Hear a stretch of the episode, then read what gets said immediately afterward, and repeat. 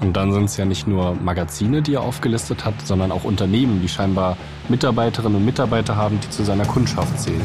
Die Netzcheckerin. Geklickt, geliked, getäuscht. Ein Podcast von Welt. Hallo, liebe Hörerinnen und Hörer. Schön, dass ihr da seid. Mein Name ist Judith Henke. Ich bin Investigativreporterin bei Welt und ich schreibe über Finanzthemen und über Verbraucherthemen. Und einige dieser Themen finde ich in den sozialen Netzwerken. Ich bin die Netzcheckerin. Und heute ist mit mir im Studio mein Kollege und Co-Host Friedrich Steffesley. Er ist Social Media Experte bei Welt und ich bin wirklich froh, dass du dabei bist, Friedrich, weil du bist wirklich in diesen Themen der absolute Experte. Ja, hi Judith, da werde ich ja ganz rot. Ich freue mich auch total dabei zu sein. Und was nehmen wir denn heute unter die Lupe? Wir nehmen heute einen Aktienanalyseanbieter unter die Lupe, der heißt Alle Aktien. Und bevor jetzt die Hörer wieder ausschalten, die ihr Geld nicht an der Börse anlegen, sage ich, bleibt dran, es lohnt sich, es ist auch für euch auf jeden Fall eine interessante und unterhaltsame Folge. Ich glaube vor allem, es wird auch eine Folge für mich, weil ich bin auch eher nachlässig, was die Aktiengeschichte angeht. Ich werde da zwar immer genötigt, endlich mit anzufangen, aber muss gestehen, dass ich nicht so richtig Ahnung habe. Deswegen mal meine Frage an dich. Legst du denn dein Geld schon an der Börse an, Judith? Ich lege mein Geld an der Börse an. Ich kann aber jeden verstehen, ganz ehrlich, der sagt, ich verstehe es nicht. Ich habe kein Geld an der Börse angelegt. Ich setze immer noch auf das Sparbuch. Es ist natürlich keine schlaue Entscheidung, gerade für uns, für die junge Generation, die sich nicht auf das Rentensystem verlassen kann. Aber trotzdem, die meisten Informationen sind sehr fachlich, mit vielen Abkürzungen, englischen Wörtern, Fachwörtern oder eben von Anbietern, bei denen man sich nicht ganz sicher sein kann, wollen die mir was verkaufen, sind die seriös. Deshalb ist da erstmal auch so ein, so ein Markt, so ein Informations- Markt da und den hat sich alle Aktien zunutze gemacht. Die bieten ein Abo-Modell an. Für 29 Euro im Monat kannst du Aktienanalysen lesen, hast so einen Premium-Zugang. Und der Gründer von alle Aktien, der heißt Michael Jakob, der kommt aus Süddeutschland und der ist zum Studium in die Schweiz gezogen. Also ich gebe euch jetzt ein kurzes Update zum Depot und wo ich gerade nachkaufen würde, auf ganz entspannter Ehreninvestor-Basis. Okay, also mein äh, Depot sieht aktuell quasi so aus. Das war gerade Michael Jakob, wie er auf YouTube seinen Abonnentinnen und Abonnenten ein Depot-Update gibt. Und ein Depot muss man sich ein bisschen vorstellen wie so ein Konto. Da hat man dann einen Überblick darüber, welche Aktien man besitzt, welche gut oder schlecht laufen, kann neue dazu kaufen, wieder welche abstoßen und sieht dann eben, wie die eigenen finanziellen Ressourcen wachsen. Und Michael Jakobs Depot scheint ganz großvolumig zu sein. Der spricht lockerflockig davon, dass er mal 600.000 Euro investiert hat. Die steckt er dann unter anderem in Unternehmen wie Alibaba, das ist so ein chinesisches Erfolgsunternehmen, in Microsoft oder auch Volkswagen. Und Jakob selber ist super jung und hat trotzdem richtig viel Geld, wenn man ihm so zuhört. Also irgendwie scheint er Ahnung zu haben und um ihm das nachzumachen, kann man eben Premium-Kunde bei ihm werden. Und dann sieht man jeden Schritt, den er macht und kann sich sein Depot quasi nachbauen. Ja, und dieses Depot sieht auch erstmal ganz gut aus. Das scheint echt gut zu laufen für Michael Jakob. Er hatte angegeben, dass es jährlich seit 2013 um 26,5 Prozent gewachsen ist. Das ist nahezu eine Verachtfachung. Das schafft kaum jemand. Das schaffen wirklich die besten aller besten Anleger vielleicht annähernd. Es hat mich sehr gewundert, dass er das jetzt ausgerechnet schaffen kann. Ich habe ihn dann gefragt, habe ihn per E-Mail gebeten, mir nachzuweisen, dass er wirklich diese Performance hingelegt hat. Er hat mir nicht geantwortet. Er hat später nochmal in einem öffentlichen Statement davon gesprochen, dass es vielleicht übertrieben sei und er es nicht ganz belegen könne und dass ihm das leid tun würde. Man fragt sich bis heute, was hinter dieser 26,5 Prozent Performance steckt. Also, dass er jetzt mir erst auf die Frage nicht geantwortet hat und dann so ein ja, etwas verwaschenes Statement öffentlich gebracht hat, ist ja kein Verbrechen. Es ist vielleicht fragwürdig, aber natürlich nichts Verbotenes. Aber es hat mich doch etwas stutzig gemacht, weil er wirbt ja für sein Unternehmen auch mit diesem Erfolg. Er sagt, hey, ich bin der super Anleger und ihr könnt auch tolle Anleger werden, wenn ihr alle Aktien abonniert. Und dementsprechend habe ich mich so gefragt, wie sehr man diesem Unternehmen vertrauen kann. Alibaba 100k, also wenn die 20% einbrechen, dann bin ich wieder 20k los. Aber so ist das Leben, Geld kommt und Geld geht. Also ich nehme das nicht ernst. Oder ich nehme es nicht, ich nehme es nicht persönlich, besser gesagt. Geld kommt und Geld geht. Das klingt ziemlich salopp, wie sich Michael Jakob da vor seinen 81.000 Followern bei Instagram und YouTube präsentiert. Aber er legt auch Wert darauf, dass er als seriös wahrgenommen wird. Er hat zum Beispiel eine Website und da listet er auf, welche renommierten Wirtschaftsmagazine zum Beispiel schon positiv über ihn berichtet haben. Und das spricht ja aus Sicht von einem Anleger erstmal dafür, dass er vertrauenswürdig ist. Ja, auf jeden Fall. Also ich hatte mich auch gewundert, dass die Wirtschaftswoche schreibt, dass ein Unternehmen Deutschlands beste Aktienanalysen erstellen würde.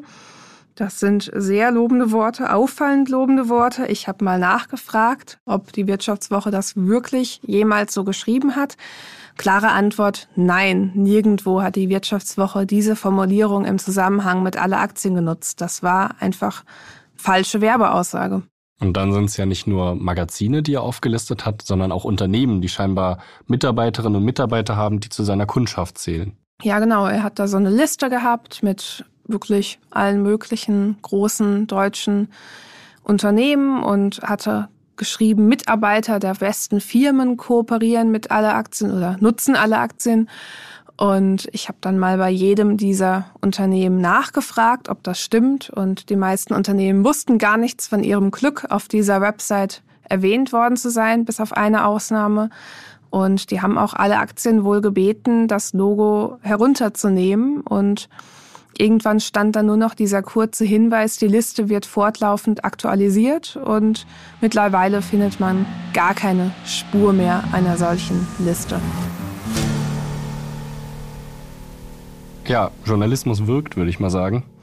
Und das ist ja auch ein ziemlich wildes Vorgehen, was er da an den Tag gelegt hat. Also man stelle sich mal vor, ein Mitarbeiter einer großen Firma benutzt ein Putzmittel und die Putzmittelfirma wirbt dann mit dem Unternehmen, bei dem der Mitarbeiter angestellt ist. Und wir haben uns natürlich gefragt, ob das überhaupt legal ist, was alle Aktien da macht. Und haben deswegen bei einem Anwalt für Wettbewerbsrecht nachgefragt. Franz Burchert heißt der. Und der hat uns schriftlich Stellung gegeben dazu. Und was er uns geschrieben hat, hören wir jetzt einmal kurz eingesprochen. Ich halte die Werbeaussage für unlauter und damit rechtswidrig. Hier liegt der Vorwurf einer irreführenden Werbung sehr nahe. Also es sieht ganz danach aus, als hätte Michael Jakob Wettbewerbsrecht möglicherweise gebrochen und potenziellen Kundinnen und Kunden nicht ganz die Wahrheit gesagt. Das finde ich schon ziemlich krass. Aber es geht noch weiter. Man muss dazu wissen, 2021 hat Michael Jakob ein Alle-Aktien-Dividendendepot ins Leben gerufen. Das kann man als Anleger nachkaufen. Das sei perfekt für Anfänger oder auch Fortgeschrittene, die weder auf Dividende noch auf Wachstum verzichten möchten. So wird damit geworben.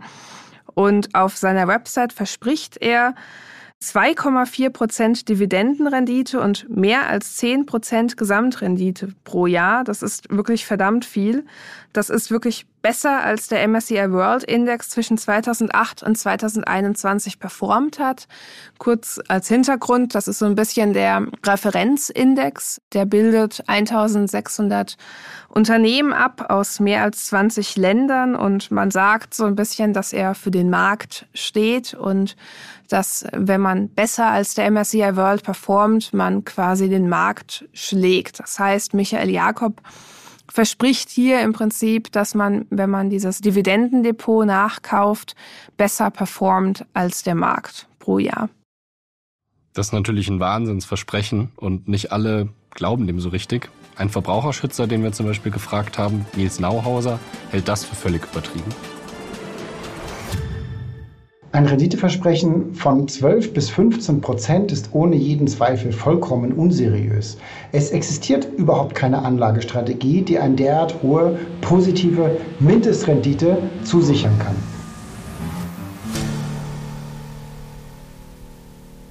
Also ich fasse das nochmal zusammen. Nicht nur die Werbung, die Michael Jakob macht, ist mindestens mal irreführend. Er verspricht außerdem ziemlich hohe Gewinne, die eigentlich utopisch sind. Und genau das hast du mit deiner Recherche aufgedeckt. Und außerdem für ziemlich viel Wirbel gesorgt, wenn ich mich richtig erinnere. Ja, also ich muss dazu sagen, ich hatte den Text veröffentlicht kurz vor einer ziemlich bekannten Anlegermesse und dadurch, dass Michael Jakob auf dieser Anlegermesse in Stuttgart war und die ganzen wütenden Anleger und Konkurrenten auch, hatte der Artikel ziemlich für Wirbel gesorgt und ging total viral, wie man so schön sagt. Und ich habe wirklich innerhalb weniger Tage unfassbar viele Zuschriften bekommen auf Instagram, auf meiner normalen Autoren-E-Mail und tatsächlich sogar per LinkedIn, was mich irgendwie gewundert hat. Und alle Leute haben mir Hinweise gegeben, haben mir von ihren Erfahrungen teilweise berichtet, die sie selbst mit alle Aktien äh, gemacht haben. Und einige dieser Erfahrungen waren wirklich noch mal krasser als das, was ich wusste. Was waren das so für Erfahrungen? Ja, also einige Betroffene haben mir erzählt, dass äh, man anscheinend Neukunden geworben hat mit dem Versprechen, die erhalten noch so eine Aktie gratis dazu und so eine schöne gedruckte Analyse und nichts davon kam wohl an, laut einiger Kunden. Oder ähm, diese Sachen seien erst angekommen, nachdem sie mehrmals nachgefragt hätten. Andere haben mir berichtet, dass sie weiterhin Newsletter erhalten würden, obwohl sie diese abbestellt hätten. Das ist einfach verboten. Das verstößt gegen Datenschutzrichtlinien. Ein Leser hatte mir auch geschrieben, dass er anscheinend äh, noch einige Monate lang Geld von seinem Konto eingezogen bekommen habe, obwohl er seinen Zugang längst gekündigt hatte.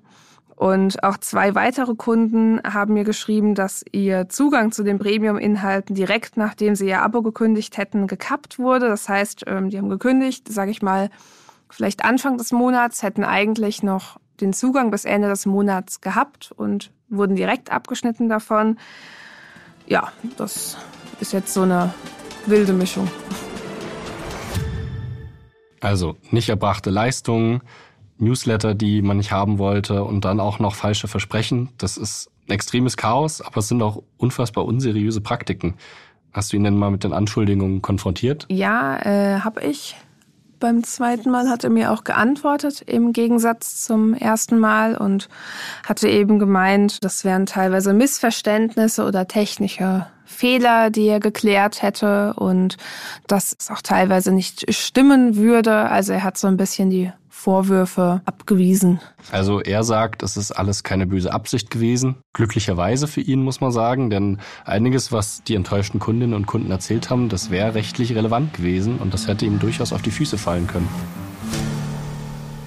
Sofern der Kunde auf den 30. Juni gekündigt hat und auch bis zum 30. Juni gezahlt hat, darf ihm der Zugang nicht vorzeitig gekappt werden. Also nicht direkt dann, wenn er gekündigt hat und am nächsten Tag ist der Zugang futsch. Das geht nicht. Wenn man länger bezahlt hat, hat man auch länger Anspruch auf die Leistung.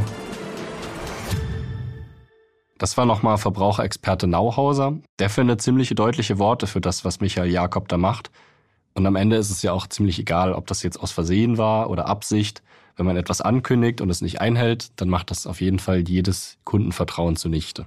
Ja, und im Fall von aller Aktien habe ich gemerkt, dass äh, zumindest die Kunden, die sich bei mir gemeldet haben, und das waren einige, jegliches Vertrauen in jegliche Produkte von Michael Jakob verloren haben.